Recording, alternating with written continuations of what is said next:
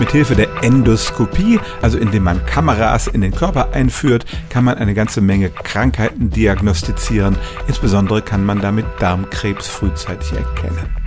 Bisher musste diese Kamera durch eine Körperöffnung entweder von oben oder von unten in den Verdauungstrakt eingeführt werden. Das ist nicht immer eine angenehme Prozedur.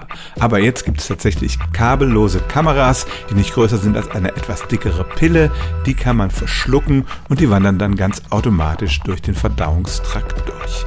In England wird das jetzt tatsächlich mit 11.000 Patienten getestet. Die können während dieser Prozedur ihrem ganz normalen Tagwerk nachgehen. Die kleine Pille leuchtet den Darm aus und macht zwei bis sechs Fotos pro Sekunde erste Frage, die die meisten Patienten dann haben, ist, wenn die Kamera meinen Körper wieder verlässt, muss ich sie dann rausfischen, damit der Arzt die Bilder runterladen kann? Die Antwort lautet nein. Die Bilder werden drahtlos von der Kamera nach außen übertragen. Es ist ein Einweginstrument, das nachher durch die Kanalisation entsorgt wird.